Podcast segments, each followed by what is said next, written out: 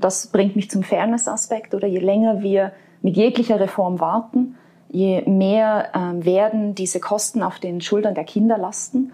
Und das ist in meinen Augen nicht fair.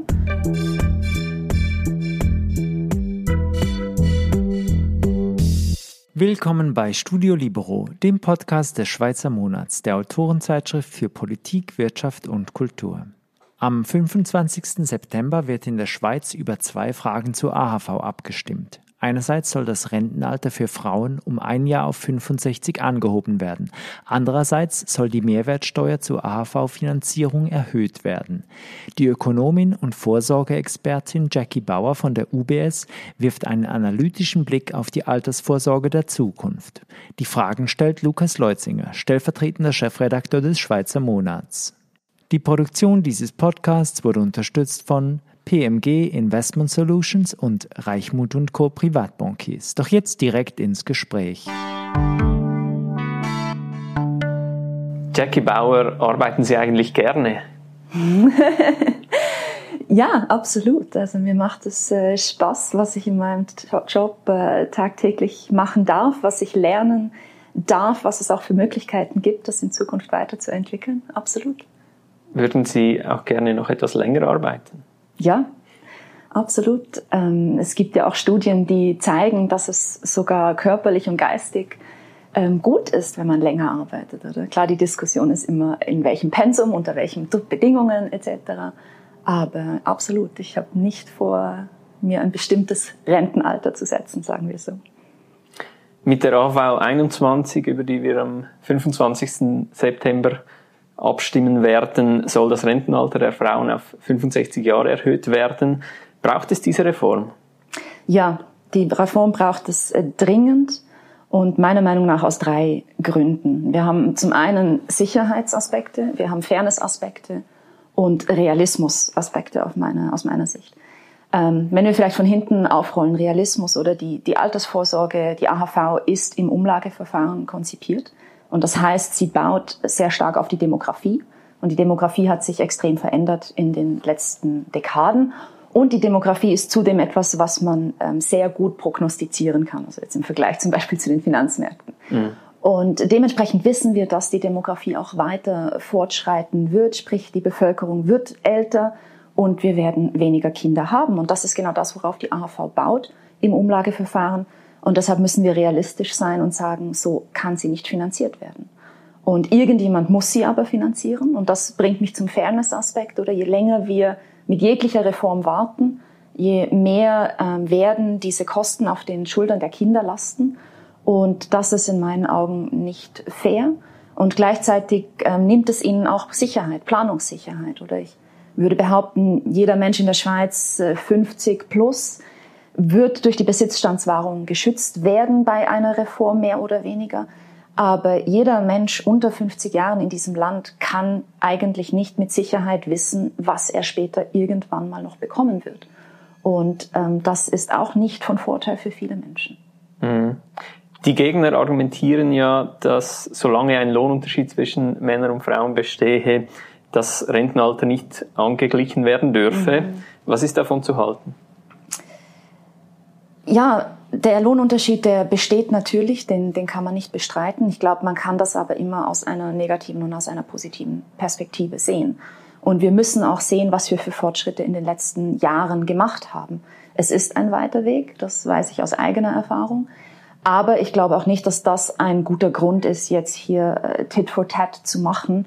Und ähm, eben, es ist, sind nicht nur die Frauen, an die wir denken müssen, es sind eben auch die, die Kinder, meiner Meinung nach, die wir hier in den Vordergrund stellen sollten. Mhm. Und aus diesem Aspekt müssen wir auch einfach in die Zukunft schauen oder wo wir auch wissen, dass wir auf dem richtigen Weg sind, was Lohngleichheit beispielsweise anbelangt. Und natürlich müssen wir dort auch weiterhin ähm, Fortschritte machen. Mhm. Also Sie denken, man sollte nicht die beiden Themen miteinander vermischen? Absolut, mhm. beziehungsweise ich denke, wenn jeder immer nur das Schlechte anführt und sagt, das ist kein Grund, dass ich einen Schritt auf den anderen zugehe, dann kommen wir nirgends hin, oder? Mhm. Und ähm, von daher denke ich, ist es auch, wie soll ich sagen, der Klügere gibt nach, oder? Und, und es ist meiner Meinung nach hier Zeit, einen Schritt in die richtige Richtung zu machen. Und noch dazu muss man ja auch sagen, oder wir hatten Rentenalter 65, als die AHV eingeführt wurde, für mhm. beide Geschlechter. Man könnte jetzt auch handkehrum argumentieren, die Frauen haben über die letzten Jahre davon profitiert, dass sie ein tieferes Rentenalter ähm, hatten. Die Frauen leben länger im Durchschnitt. Und ähm, noch dazu sehen wir auch in der AHV, wo es jetzt konkret darum geht, oder, dass die Frauen ja überhaupt nicht benachteiligt sind, was die Kapitalflüsse anbelangt. Die Männer zahlen mehr als 50 Prozent der Beiträge an die AHV und die Frauen beziehen mehr als 50 Prozent der Leistungen der mhm. AHV. Also rein aus Perspektive der AHV haben wir eigentlich keine Geschlechterungleichheit. Mhm. Fakt ist aber doch, dass die Frauen im Durchschnitt tiefere Renten beziehen und jetzt sollen sie auch noch länger arbeiten. Mhm. Die, der Rentenunterschied, der kommt ja hauptsächlich aus der zweiten Säule. Oder? Und da ist ganz klar das Prinzip, jeder äh, bekommt eine Rente basierend auf dem, was er eingezahlt hat, was er gearbeitet hat. Und da sind wir in einer gesellschaftlichen Situation, wo wir traditionell eben dieses äh, Familienbild hatten, der Vater arbeitet und die Mutter steht daheim am Herd. Oder es ist natürlich auch ein, ein veraltetes Bild und das, denke ich, ist auch ein Bild, das wir so in Zukunft nicht mehr unbedingt äh, sehen werden, mhm. zumindest nicht in der Mehrheit der Fälle.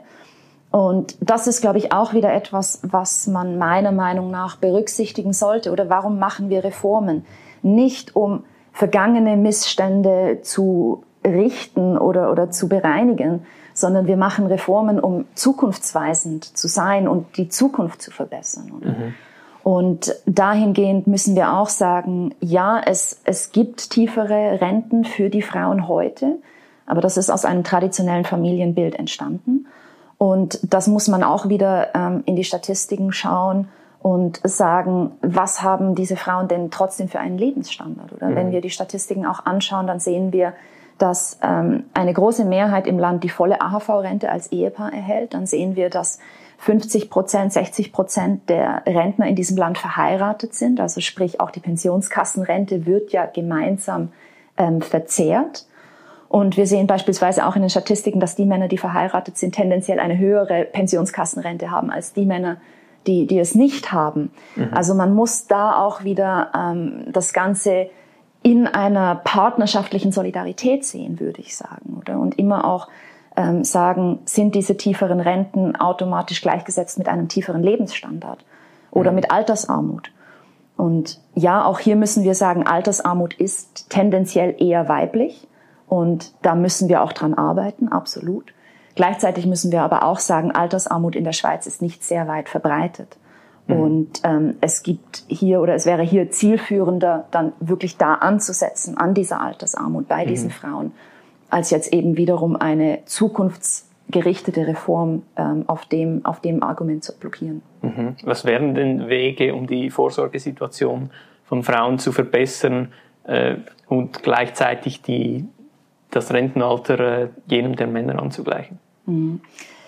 Nun, es kommt immer darauf an, wie weit wir gehen wollen und wo wir ansetzen wollen. Oder ich glaube, zuerst müssen wir uns im Klaren sein, wie funktioniert das System. Die AHV ist ein Umlageverfahren, die Pensionskasse ist ein Kapitaldeckungsverfahren. In der dritten Säule sparen wir für uns selber. Ähm, es gibt auch andere Möglichkeiten, ein, ein Vorsorgesystem aufzubauen, zu strukturieren, zu finanzieren. Oder ähm, wenn wir jetzt ähm, in der ersten Säule schauen, dann würde ich behaupten, das, Umlageverfahren macht Sinn, solange wir das Umlageverfahren respektieren und innerhalb dessen Möglichkeiten ähm, die Stellschrauben verändern. Und das Gleiche gilt auch für die zweite Säule im Kapitaldeckungsverfahren. Und ich glaube, die Stellschrauben, die sind ähm, ganz klar im gesellschaftlichen Rahmen zu finden. Ähm, das Vorsorgesystem per se, muss man auch sagen, diskriminiert nicht oder das Gesetz ähm, unterscheidet in wenigen Fällen zwischen den Geschlechtern und, und wenn dann diskriminiert es nicht gegen die Frauen. Mhm. Aber es sind die gesellschaftlichen Aspekte, die, die hier etwas ausmachen. Und da müssen wir ansetzen und ganz konkret, glaube ich, auch bei der Kinderbetreuung beispielsweise, oder? Ähm, A, die Kinderbetreuung ist sehr, sehr teuer. Gleichzeitig haben wir aber eine erste Säule, die auf die Kinder baut. Also die, die Kinder sind fundamental wichtig für die erste Säule zum Funktionieren. Und gleichzeitig ist es extrem teuer für ähm, Paare, Kinder großzuziehen. Mhm. Ähm, und auch nicht einfach, selbst wenn die Kosten nicht das Problem sind, trotzdem ist es noch schwierig, ähm, beispielsweise Beruf und Familie unter einen Hut zu bringen, wenn eine Kita um 4 Uhr zumacht, oder? Wenn ich von Zürich ähm, rausfahren muss, um, um mein Kind aus der Kita zu holen, um vier muss ich um drei aufhören zu arbeiten, dann kann ich gar nicht Vollzeit arbeiten. Mhm. Und, und das sind so ähm, Aspekte, wo ich denke, wo wir sinnvollerweise ansetzen sollten, um ähm, es einfacher zu machen, in Zukunft Familie und Beruf zu vereinbaren. Schauen wir uns doch die finanzielle Situation der AHV als Ganzes mal an. Was hätte die Reform dafür eine Auswirkung? Mhm. Also wir, wenn wir vielleicht beim Status quo anfangen, oder wir haben ähm, heute eine AHV, die eine Lücke hat von umgerechnet 900 Milliarden Schweizer Franken. Ähm, das heißt, anhand von den Zahlungsversprechen, die die AHV in Zukunft macht, jeder Generation, und anhand von dem, was wir von der Bevölkerungsstruktur her annehmen können, was in die AHV fließt, ähm, haben wir ein Defizit von 900 Milliarden, wo, nicht, äh, wo wir nicht wissen, wo, wo dieses Geld herkommen soll aktuell, oder? Ähm, wenn wir jetzt diese Reform, die AHV 21, annehmen würden, dann haben wir berechnet, was die zwei größten Maßnahmenblöcke bewirken würden. Das ist zum einen die Mehrwertsteuererhöhung um 0,4 Prozentpunkte und zum anderen eben das Frauenrentenalter um ein Jahr anheben, plus die Kompensationsmaßnahmen, die, die dafür gesprochen werden. Die Mehrwertsteuererhöhung allein würde diese 900 Milliarden, das sind ähm, übrigens 125 Prozent des Bruttoinlandprodukts, um etwa 20 Prozentpunkte reduzieren. Also dann hätten wir noch eine Lücke von etwa 105 ähm, Prozentpunkte des Bruttoinlandprodukts, also irgendwo 750 Milliarden um den Dreh rum. Und die, das Frauenrentenalter würde nochmal etwa 17 ähm, Prozentpunkte diese Lücke reduzieren. Die Kompensationsmaßnahmen würden uns wieder etwa ein Prozentpunkt kosten. Also die Kosten mhm. sind nicht so wahnsinnig, ähm, muss man auch sagen. Also das wären ähm, nochmal ähm, etwa 150 Milliarden, die wir die Lücke hier reduzieren würden, sodass wir nach dieser Reform bei einer Lücke von plus minus 600 Milliarden Schweizer Franken stehen würden. Mhm. Das ist immer noch immens. Immer noch ein, ein immenses Loch, absolut. Aber wir sehen auch einen Schritt in die richtige Richtung und wir sehen auch den großen Hebel, den das Rentenalter ähm, bringt oder ein Jahr Rentenalter bei etwa der Hälfte der Bevölkerung. Das ist schon ein großer Hebel. Mhm. Aber trotzdem der größte Teil äh, der Verbesserung äh, entstammt der Erhöhung der Mehrwertsteuer. Ist es denn okay, wenn wir äh, quasi sagen, wir, wir, wir sanieren die AHV primär über zusätzliche Einnahmen? Jein, es ist, es ist ähm, natürlich sehr einfach und es erscheint vielleicht auch sehr ähm, lukrativ, das so zu machen, oder? Ähm, ich glaube, was wir einfach berücksichtigen müssen, wir können es sicherlich diskutieren, aber was man dabei berücksichtigen muss und was in den Diskussionen, die ich bisher zumindest über eine Mehrwertsteuererhöhung für die AHV gehört habe, oft vergessen geht, ist, wer zahlt diese AHV, äh, diese, diese Mehrwertsteuererhöhung hauptsächlich, oder? Mhm. Und auch das habe ich mir mal in Zahlen angeschaut, wenn man, wenn man schaut anhand von den Statistiken des Bundes, was ein, ein durchschnittlicher Schweizer nach Altersgruppe ähm, oder nach Zivilstand konsumiert und, und dementsprechend Mehrwertsteuer bezahlt, oder? Dann ähm, sehen wir natürlich ganz klar, dass ähm, je mehr Konsum ich noch vor mir habe, je mehr trifft mich diese Mehrwertsteuer. Sprich, jüngere Menschen sind weitaus mehr betroffen als Rentner. Ähm, und dann natürlich auch wieder, wenn wir die Kinderkosten angesprochen haben, oder eine Familie mit zwei Kindern ähm, die hat deutlich höhere Ausgaben als eine alleinstehende Person beispielsweise. Mhm. Und dementsprechend trifft es diese Gruppe ähm, proportional viel, viel mehr. Und wir haben das auch mal ausgerechnet in Zahlen, kann ich Ihnen überschlagen sagen. Eine durchschnittliche Schweizer Familie mit zwei Kindern, irgendwo plus minus 35, die würde, dieses Ehepaar würde über den Rest seines Lebens 400.000 Franken mehr ausgeben durch diese zusätzliche Mehrwertsteuer von zwei bis drei Prozentpunkten, die wir bräuchten, um die AHV zu sanieren. Mhm. Und das sind gewaltige ähm, Summen. Äh, man muss dann natürlich auch die Opportunitätskosten berücksichtigen oder Sie könnten dieses Geld anlegen für die private Vorsorge, dann mhm. wäre die Rentenlücke sehr gut geschlossen. Ähm, und man muss auch die Opportunitätskosten äh, für die Wirtschaft, für die Investitionen und so weiter berücksichtigen, dann wäre diese Zahl noch sehr viel höher. Mhm. Und ähm, das bringt mich wieder zu dem Fairness-Aspekt zurück, den ich zu Beginn angesprochen habe, oder? Ähm, es, man muss schauen oder finde ich meiner Meinung nach auch diskutieren, ähm, wie man die Sanierung der AHV gerecht auch über die Generationen verteilt. Oder ich will keinem heutigen Rentner oder keinem älteren Menschen heutzutage absprechen, dass er oder sie nicht hart gearbeitet hat. Aber auch junge Menschen werden hart arbeiten müssen, um sich ihre Rente in Zukunft leisten zu können. Und unter diesem Aspekt, denke ich, ist es fair auch zu diskutieren, dass wir eben die Babyboomer und vielleicht irgendwann auch mal die Rentner zum Teil mit in diese Diskussion einbeziehen. Mhm. Das heißt, dass man äh, Renten kürzen würde, oder? Nicht unbedingt. Ich glaube, das Rentenalter ist, ist ein, ein erster Schritt zum Ansetzen.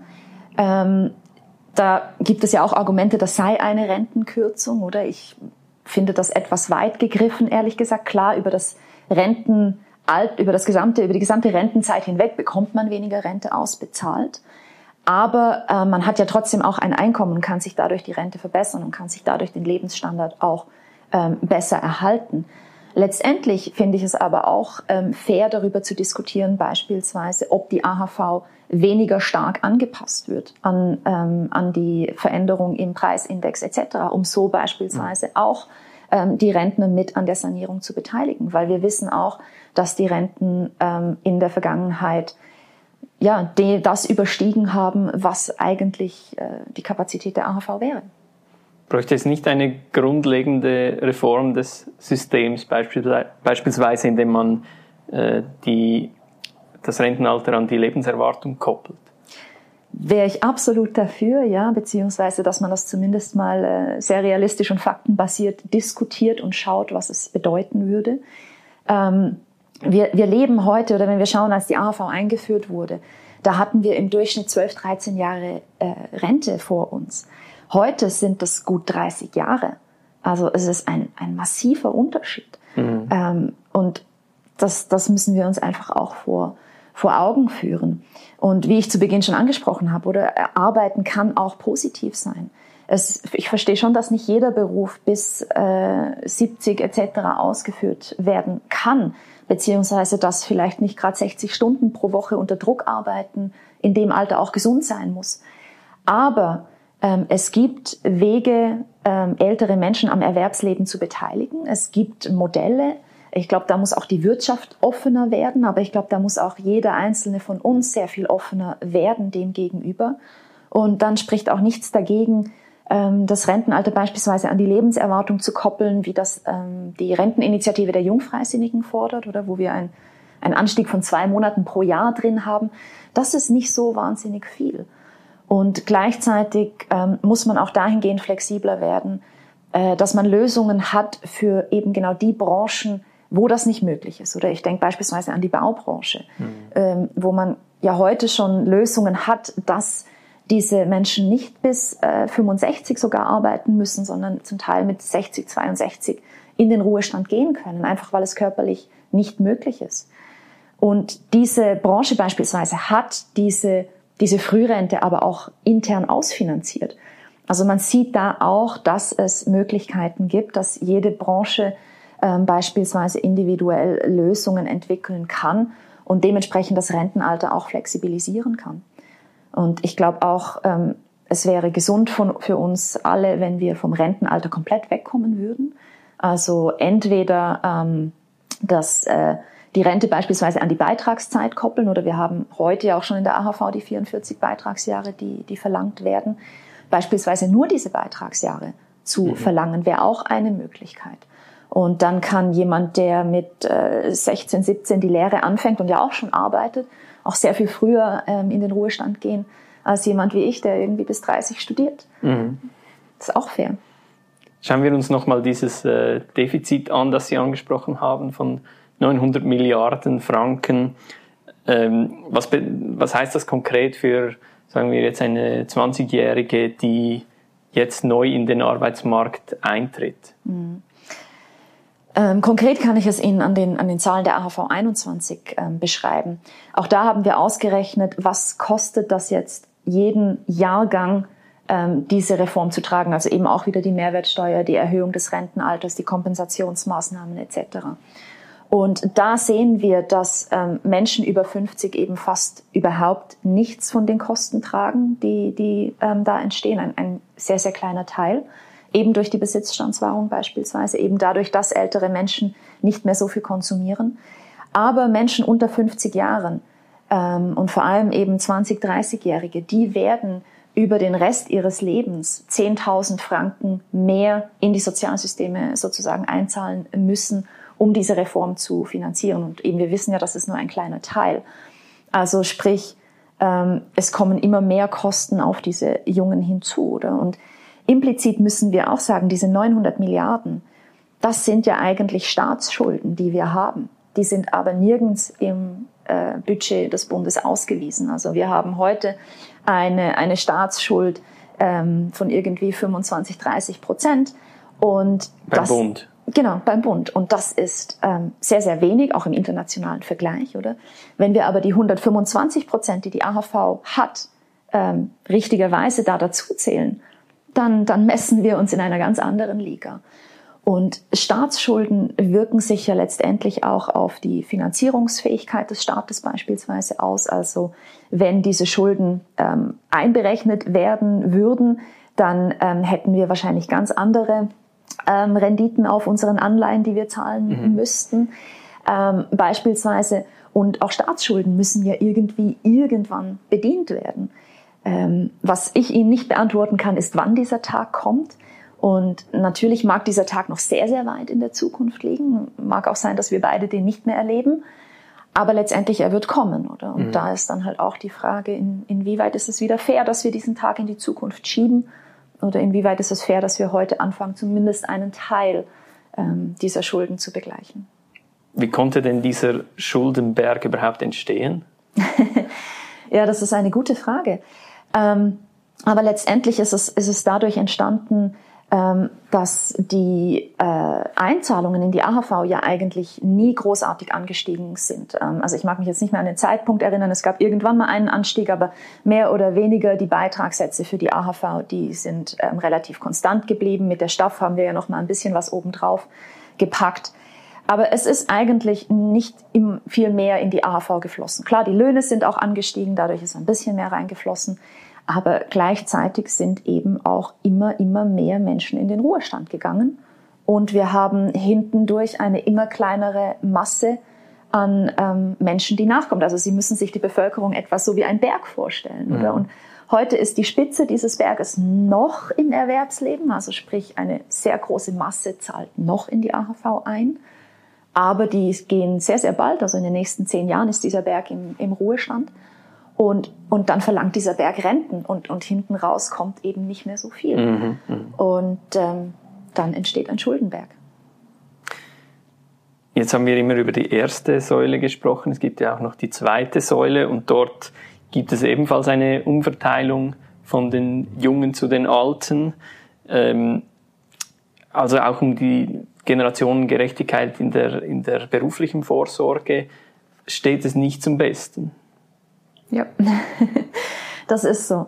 Ähm, in der beruflichen Vorsorge ähm, spielen natürlich auch die, die Kapitalmärkte noch eine Rolle.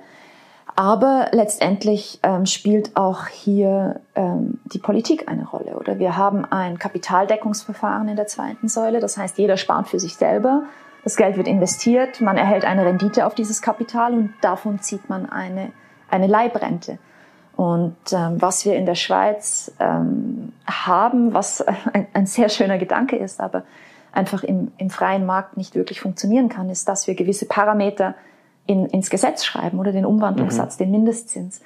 Und äh, wir, wir können quasi nicht diese, diese Parameter auf äh, den freien Markt sozusagen anwenden, ähm, dass dass da kommt eine, eine Balance, also die Balance kommt aus dem Gleichgewicht, oder? Das, das kann nicht sein.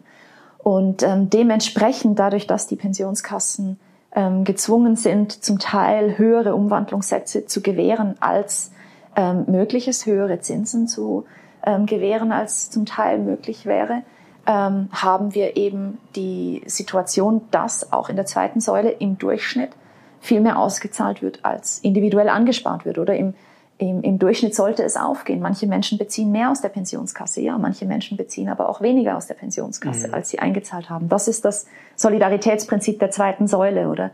Manche ähm, weniger, manche mehr, aber der Zufall entscheidet, wer mehr oder weniger bekommt und im Durchschnitt äh, geht's auf. Und dadurch, dass wir diese Parameter ins Gesetz schreiben, haben wir eben dafür gesorgt, dass es nicht mehr aufgeht.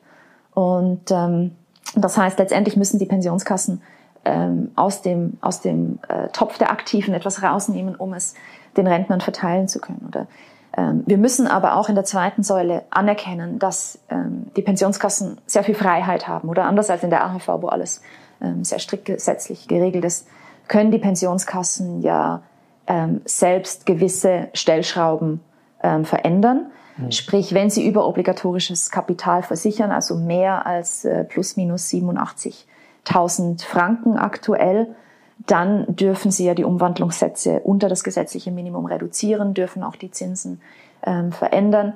Und 80 Prozent der Pensionskassen ähm, in diesem Land, beziehungsweise 80 Prozent der Versicherten in diesem Land, ähm, befinden sich schon in einem System, das sich quasi äh, selbst angepasst hat. Und ähm, dadurch konnte man auch die, äh, die Umverteilung einiges reduzieren. Und natürlich auch äh, gute Finanzmärkte wie, wie letztes Jahr beispielsweise ähm, helfen dabei auch. Wir sehen dann aber auch wieder ähm, dieses Jahr, wo die Situation an den Finanzmärkten natürlich ganz anders aussieht. Mhm. Das ist dann wiederum äh, nicht so schön für die Pensionskassen, wenn sie eigentlich Verluste machen, aber trotzdem ein Prozent äh, Zins gut schreiben müssen. Mhm. Und es ist auch eine Reform äh, im Parlament noch hängig, die mhm. den Umwandlungssatz, also den gesetzlichen Umwandlungssatz auf 6 Prozent äh, reduzieren soll, also diese Umverteilung auch ein bisschen äh, abmildern würde, zumindest. Äh, reicht denn das?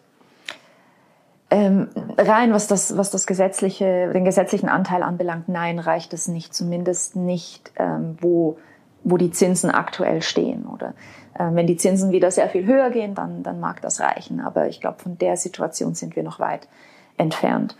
Ähm, von daher ist, ist auch da noch ein, einiges an, an Arbeit zu tun. Oder ich glaube, diese äh, BVG 21 Reform, die Sie ja ansprechen, ähm, ist sicherlich auch noch eine, eine Knacknuss, mit der wir uns nach der AHV 21 beschäftigen müssen. Da können wir dann noch mal einen eigenen Podcast drüber machen. Es ist ja noch gar nicht klar, was die genauen Maßnahmen in dieser Reform äh, sein werden. Es gibt aktuell verschiedene Vorschläge.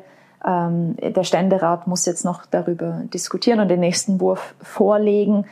Ähm, eben, Sie haben es angesprochen, der Umwandlungssatz wird gesenkt. Das geht sicherlich in die richtige Richtung. Aller Wahrscheinlichkeit nach wird auch der Koordinationsabzug gesenkt, also diese Schwelle im Lohn, die man überwinden muss, um überhaupt äh, in der zweiten Säule versichert zu sein.